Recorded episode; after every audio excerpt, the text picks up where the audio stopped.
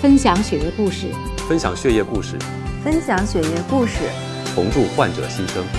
重铸患者新生。血液捐赠，生命的礼物。好，欢迎各位关注我们今天的节目，我是向飞。今天呢，为大家请到的是陆军军医大学新桥医院血液病医学中心的主任张希主任。张主任你好，大家好啊。张希主任呢是属于在血液科、血液中心，对对对所以主要是血血液液类的疾病，对吧？那咱们重点再聊一聊，在血液病当中啊，嗯老百姓比较谈这个病就色变的，就是血液肿瘤、白血病好。那么现在白血病的治疗的方式哈、其实手段越来越多了。嗯对嗯我们知道就是造血干细胞移植，这是一种方式。那么，因为我想捐赠者因为是个陌生人，嗯，他的基因跟接受者的基因是完全不一样的两个人，嗯，那如果和自己原来的混到一起了，会有什么样的化学反应吗？易基因的话一般不会混在一起啊。嗯它在之前我们有个叫预处理的过程，嗯这个预处理的过程就是把患者的造血系统全部清空，嗯让新的这个供着的干细胞能够回到患者的这种水腔里边正常的生长嘛，不然它在那里它也长不好。就是您说的格式化的过程，对，对就吧是就是这个格式化的过就程，是接受者首先要自己的硬盘嗯先格格式式化。化啊然后再装。格式化之后，然后相当于捐赠者的那个造血干细胞是一个新的系统。新的系对统吧去装，重新给哎你装进对来对对。就是那这目样前像您这边做造血干细胞移植，捐赠者来源主要是来自于哪里？我们现在呢，就是说第一来源还是自己的亲人，嗯，因为现在在中国呢，我们叫半相合移植嘛，说通俗一点，就是半相合移植现在做的在全球看来是中国做的最多了，嗯，每个患者他有父母，他有兄弟姐妹，他有子女，那么它的半相合的干细胞就非常多，嗯来源就基本上得到保障，所以第一样我们现在这个中心是这个最多，嗯，去年的话第二最多的就是骨髓库，嗯，我们去年骨髓库做了五十七例还是五十八例，哦，光是在您这个中心，哎，在我这个中心一年就有这么多。去年我看了一下，好像我们是在全国是第四，好像是，就是骨髓库的移植，嗯，我们做了五十七，好像是，这个是我们现在第二个来源。这个就是全相合了。骨髓库有全相合或者有一个位点不合、哦都可以。哦哦第三个就是全相合，嗯因为全相合，你看你知道的，中国这个单子里政策实行的时间长了以后，这个全相合会越来越少嘛。是哎，第三个就是全相合，现在我们中心是这样排序的。呃，普通百姓也有这个概念哈、就说嗯，免疫排斥，大家还都是把这个词比较熟悉了。嗯，如果是半相合的，那会不会免疫排斥发生的几率会更大呢？嗯，理论上是会更大的。嗯，所以现在的话，因为这个半相合技术，中国掌握的还比较好。嗯，北京方案嘛，就是也基本解决了这个问题。所以我们现在，呃，整个半相合的技术体系，是比较成熟的。嗯，所以排斥并不在半相合里边作为一个主要的问题了。就是半相合，呃，包括嗯差一个位点的这种和全相合，在手术的成功率上是一致的吗？呃，成功率要看两个方面，就是如果说短期成功，比如说我就说我们这个手术成功了，我们肿进去的东西我们长起来了，这个上面差不了多少。但是半相合呢，就是在并发症方面可能约微要高一些啊。你比如说，最后植入不良的这种概率，还有病毒的发生几率，这个会高一点。所以如果说有合适的供者，选择的这个上面还是有排序的，肯定是首先是全相合，再是全相合的骨髓库，然后再是半相合，就按照这个顺序选。有一个最优方案，对，肯定的，选择肯定有个排序，嗯我们从头到下开始选。但是对于那种就说实在不行了，你实在找不到全相合的，对吧？那就只能是按照半相合的来。啊那现在是这个是技术是也是能够实现那的。是，即使是这样，你做半相合，那也比你不做的生存会更高，嗯，肯定是有这样一个基础在里边的。在所有的这个配型之前哈，不管是父母也好，还是到骨髓库当中去找，都有一个 HLA 配型。嗯，您能给我们解读解读这个 HLA 是个什么东西？为什么要配这个呢？ HLA 实际上是英文的一个缩写，嗯，呃，我们的学名叫做人类白细胞表面抗原，嗯，每个人都不一样，嗯，而且它有遗传的规律，嗯，所以呢，我们所说的要做配型相合的，就是我们要这种表面抗原要一定要相合，不相合肯定要排斥，嗯就是这么简单。排斥的结果，要么就是种子进去长不了，嗯被排斥了；要么种子进去长得了，它排斥你的患者，嗯，对吧？它让患者的各个器官受到攻击你的打击器官了。哎，就是移植要解决这个问题，它嗯挺讨厌的，它两个不相容，就像刚才你说装个系统进来，它不相容，嗯它不能正常运作，那也不行，就苹果，你非装一个微软，对，它也它也运行 不起来，这个还要打架，所以啊我们要之前去选他们两个是能相配嗯的、能相合的，这样总进去，它这个系统的这个相合率才高啊，嗯后面这个系统才能够运行起来，那 HLA 全相合的就一定不排斥吗？呃，并不是这样，也不是，对，H 全相合的也有可能会排斥。为什么呢？嗯只是相对较，因为 HLA 位点很多的，啊我们现在能测的只有几个主要的位点，嗯现在我们基本上测五个或者六个，对，这是主要位点。嗯请注意，还有次要位点，还有好多的。嗯但次要位点我们现在没有纳入，都要去测，而且你纳入都要去测了，你想想看，你可能找得到吗？嗯在骨髓库里边，主要位点找起来都那么困难，嗯你再纳入两三百个次要位点，然后再去要去做全相合，你不可能和你找得配到上的人能不能找得着？你对你不对嗯这个概率太小太小，所以现在的配型都是主要的 HR 位点配型。嗯，但是这几个主要的位点恰恰代表了重大的风险。嗯，就把这个规避掉，然后我们再来做。现在不是有一种技术叫基因编辑技术吗？嗯，能不能 就是把那个差不多合的人编吧编吧，然后编的跟你这个受者完全一样，行不行呢？呃，现在在这个方面还不行， 还不 行，还做不还到，不是吧，行，还没有这么随心所欲 的变，这个太随意了，现在达不到，还达不到呃达不到，达不到，还达不到。哎就技术的进步可能还要继续现在的往这前种走。嗯编辑技术很多都在单基因疾病上，它对一点上有个问题，它可以去修改。嗯但像我们这种做排列组合，它达不到，嗯它不行。可以做一个形象的比喻啊，就是造血干细胞好像是生命的种子，对对吧？那么我们是期待着说，我们这个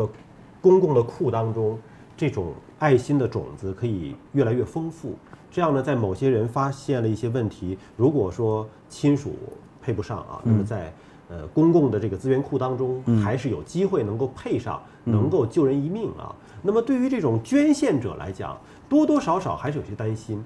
因为原来就说这个骨髓移植啊，要捐捐骨髓啊，捐干细胞啊，大家就担心说对我们的身体有没有伤害这个问题啊对。您做移植手术做了这么多了，我相信也见了大量的这种捐赠者和接受者哈。呃，这种细胞的捐赠、干细胞的捐赠、骨髓的捐赠有伤害吗？其实从我们这个医生的角度讲哈，我我我手上也做了两千多例，造血干细胞移植了。那么作为供者捐献干细胞，远期对供者呢是没有太多危害的，啊，这个我们都看到了。那供者捐了以后，没有出现远期的问题。那出现远期的疾病，你也不能完全说是他捐献干细胞，因为你人总是会生病的，到了后面。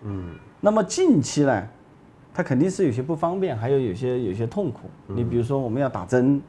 打动员剂，打了动员剂以后有骨疼啊，或者发烧啊，甚至过敏啊这样一些症状。采集的时候呢，你肯定要穿刺，那么有这样一些不便。穿刺是穿骨髓吗？穿到骨头里吗？那这就要看你捐献干细胞的类型了啊，哎，还不一样。外周血的提取干细胞和真的扎到骨头当中提取，嗯，会不一样吗？这两种从干细胞来讲，它只是它的来源不一样。嗯，如果说是外周血呢，它的含量相对来说干细胞要少一点。嗯，但是现在我们有干细胞分离机嘛，嗯，我们可以通过物理的方法呢，把它进行溶积。嗯，所以这个就要求呢，就是供者呢，他的血液要在机器里面不停的循环，我们取出我们想要的。把它其他不想要的给它还回去，嗯，这是一种常见的方法。嗯，骨髓呢，它的干细胞含量会更丰富，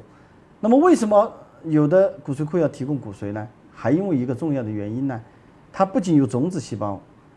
它还有呢土壤细胞。土壤细胞是什嗯么对？，比如说我们叫基质细胞，对吧？你像就像我们种庄稼一样，你种子种下去，这个地种得好吧？嗯，所以有时候喜欢采骨髓呢，是因为它不仅种子细胞含量丰富，它还有一部分土壤细胞，嗯，它根下面带着进去以泥后呢，是吧？哎，它这样种子起来可能会更好生长，嗯，哎，就是这个道理。但是骨髓捐献呢又特别麻烦，供者要去手术室，要进行麻醉，嗯要采集的数量也比较多，大概要采集好几百毫升。嗯如果是外周干嘛，就是一百毫升就了不起了，就够了。嗯所以这里的话呢，就是根据术式，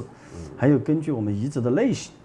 根据骨髓库提供的这个选项来综合来进行决定，嗯，也还是有一些还是有细些微的差差别别的，啊。还是有些差别的。那对于这个接受者来讲哈，因为我刚才在您那个科室的墙上啊，有嗯一张照片还蛮吸引我的，说是一个接受了造血干细胞移植的女孩儿，嗯，经过了六年还是几年之后，成功的生了孩子了。嗯嗯，作为一个接受过造血干细胞移植的人来讲，他的生育会是有很大的问题吗？嗯，它会受到影响，嗯，因为它前期的这些化疗和造血干细胞的这个清空过程，呃，我们叫预处理嘛，嗯，剂量就很高了，有放疗的，也有化疗的，嗯，哦它对女性的卵巢功能，对男性的精子的制造功嗯能都会受到影响，所以呢，反正先救命嘛，先是让患者能够治愈，那治愈以后呢，有一部分它是能够恢复的，这个功能，但是有一部分它就不能恢复了，哦所以这个呢也很遗憾，也没法预测。嗯但是现在还是本着先挽救生命为主，嗯然后挽救生命以后呢，就尽量在这些生活质量的提高上，那么我们再尽可能的想想办法。现在还不能做到完全的，就是去控制这方面。嗯所以就是您遇到的这个案例也是算很难得的一个案例，算吗？呃，其实还不是独有的案例，哦，其实生小孩的还挺多的。嗯，哎就就是男的女的都有嘛。男的女的都有，还是有相当一部分不算是那么绝望，嗯，呃，就是非常凤毛麟角的，嗯，才能够去生小孩儿，还达不到这个地步，嗯，哎，那比如说他做过移植了之后，像生小孩儿要耗费这么大体力的这样的一个事情，对他自身的健康会有影响吗？孩子的健康问题和他自身的健康问题现在看来好像还好，现在我们看我们前期这些病人生的小孩儿都挺健康的，嗯，我至少我还没有听说过哪一个患者的白血病患者的呃女性生的小孩儿，她也患了。白血病，嗯，但这个时间嘛，我们在观察，但至少说，我觉得这个也是属于一个小概率事件。那他自身呢？他自身比如说会不会体力消耗过大呀？对他的健康造成影响？哎，不，一般不会，一般不会他在做这个生育打算的时候，他基本上本病的恢复嗯和移植后，他都隔了比较长一段时间了。嗯，而且在这个之前的话呢，其实我们会建议他做一个全面的体检，包括对他这个生殖功能状况的一个体检，包括激素啊，包括男性的精子活力检测等等，染色体的检测。嗯，呃，有时候他上新的，他可能在怀的时候羊水的这些穿刺检测啊，他都会去做监测的。嗯，呃，所以在这些其实科学的一些辅助措施的保障下，现在看来呢，就是安全性倒不是一个主要的问题。嗯，哎，那这个复发的几率大不大？呃，你说移植以后是吧？对白血病也是要分病种的。嗯，就刚才简单一点的说呢，就是急性淋巴细胞白血病，嗯，移植后的复发几率比这个急性水细胞白血病的复发几率要更高。嗯，所以我说的是成人。嗯啊，但小孩儿你看恰恰有相反，小孩儿的疾病效果是最好的。嗯，所以你看成人和儿童，他的免疫系统是不一样的。嗯，所以他的结果也不一样。嗯，哎，那就像复发之后的病人，可否再做第二次的造血干细胞移植？啊，这个完全可以。是可以的。哎，一旦复发，复发以后，我们也要想办法，可能用化学药物，那么去让它再次缓解。嗯，缓解以后，那么就就有机会再去选择二次的造血干细胞移植。那他在做二次移植的时候，一定要找到上一个供者吗？还是说可以只要配上了，可以找另外一个供者？现在这个方面有争议。嗯，有的学者觉得呢，就是前面那个供者移植了以后，嗯，你看都复发了，说明他没有更好的管理这个细胞，哦对吧？我们得去换一个人来管、哦这个事儿，他管得不太好，哦我们得去换一个，这是一部分观换个点。系统？嗯哎，我个人是觉 得，如果有合适的是，我是持这种观点的，啊，对吧？他前面没管好，你换个人来管嘛嗯，对不对？不要走老路。对我个人是持这个观念，但也有的学者觉得呢，不是这个问题。嗯，哎，他这个人还是很有能力的。嗯，是本身的土壤或者本身的这个体内的原因，嗯，导致的，它又长起来了。所以我们嗯，仍然可以用原来的那个。所以学术上其实是有两种不同的意见。对对对对那有没有大规模的临床实验来验证哪一个方法可能有效性？现在就是啊缺这个大规模的 临床实验，咱们临床实验是有的，但可能就规模还不够大。哎，还不够大，哎还不够大的话，就所以大家就会有不同的观点。所以未来这个方面，您应该可以，如果样本量足够大了，应该可以发文章了吧？应该可以总结。还有呢，我觉得应该可以把多中心的这一类的数据联合起来，因为单中心呐、还是一个问题，它的数量还是有限，嗯，而且单中心的操作方法，它的技术还是不够全面，嗯，可能人家另外一个中心它有它自己的技术，我们有我们的技术，所以应该把多中心的数据汇总来看看这个问题。还有呢，这里边有很复杂的事情呢，就是说每个中心或者它的技术细节，嗯，比如说防止复发，嗯，它的招儿不一样，嗯，它可能也影响这个最后的结果，所以需要去做一个真实世界的研究，来汇集多中心的数据，来给大家提个建议。这个我觉得是是有意义的。所有的捐赠者呢，其实捐出的是一个生命的希望，一个爱心的种子。但是我们走访了这么多的专家，也确实有遇到过很遗憾的情况，嗯，就是可能捐赠者在事到临头的时候，可能反悔了，嗯啊，家庭的压力也好，或者个人的特殊情况也好，或者有的时候甚至发生了不幸。嗯啊，就可能捐赠者自己发生了交通意外，出现了一些问题。嗯您遇到过类似的情况吗？就是病人已经像您说的这个预处理、嗯，清髓已经进仓了，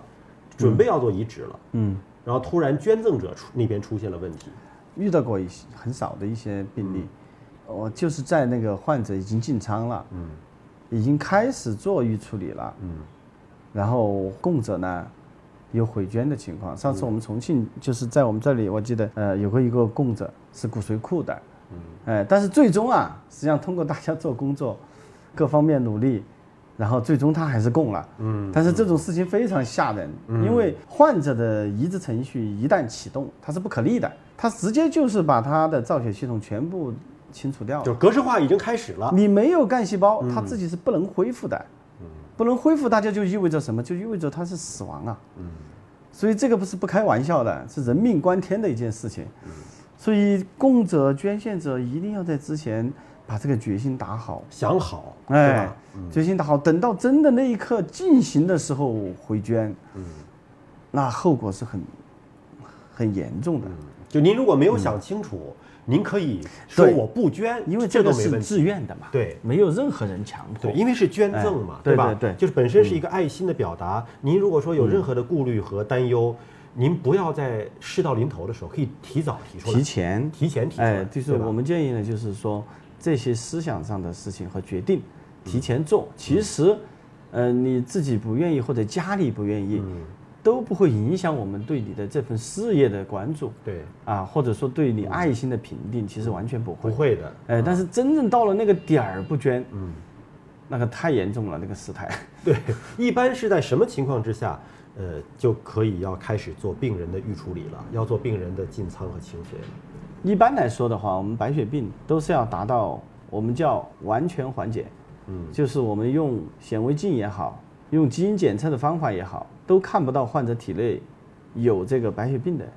迹象，嗯，我们这个叫很好的一个完全缓解，我们叫残留病阴性，嗯在这个时候再去更换它的这套造血系统效果是最好的。哦，嗯那就相当于是说我们化疗的剂量要到用到哦相当大前期的化疗还是很重要的哦，并不是说白血病一开始体内好多白血病细胞我们就去做，这样效果是不好的。嗯，这就像做大扫除一样的，你前期还得做一做，后面我们再来把它扫干净。嗯。哎，所以它这个治疗是有层递性的。嗯，您刚才提到的说，白血病的治疗主要还是按照这个分类的角度啊，就是一会按照致病原因的角度去分吗？比如说它是嗯呃，病因的角度很少了，除非是病毒。哦如果说这个病人是病毒引起的，他体内还有这个病毒，嗯那肯定要对病毒进行治疗。但是其他的原因也包含病毒，嗯实际上它是个启动因素，它一旦启动，你再去把病因去除，它也往前走。好。那今天呢，和您的这个关于血液疾病的交流就基本上是这样了，也感谢您对我们所有的听众朋友血液疾病的科普知识的一个传递啊。最后，您能不能从血液科医生的角度，再对所有无偿献血以及做造血干细胞捐赠的这些爱心的人士说一说您对他们的一些寄语？啊，好的。首先来说，作为一个血液科的大夫，也作为一个造血干细胞移植的医生，我是非常感谢为我们这些患者捐献造血干细胞或者是无偿献血的志愿者们。正是他们的爱心呐、挽救了我们患者的这样一个生命。而且呢，啊、我们作为医者呢，一定会珍惜他们送出的每份爱心，尽量的用这个我们比较严谨的技术，把这个生命的种子在患者的体内植活，从而给他新生。所以也在这里呢，就是说也表示感谢啊，好，非常感谢张希主任接受我们的访问。今天节目就这样了，感谢您的关注，下期节目时间我们再会，好的，再见。谢谢您。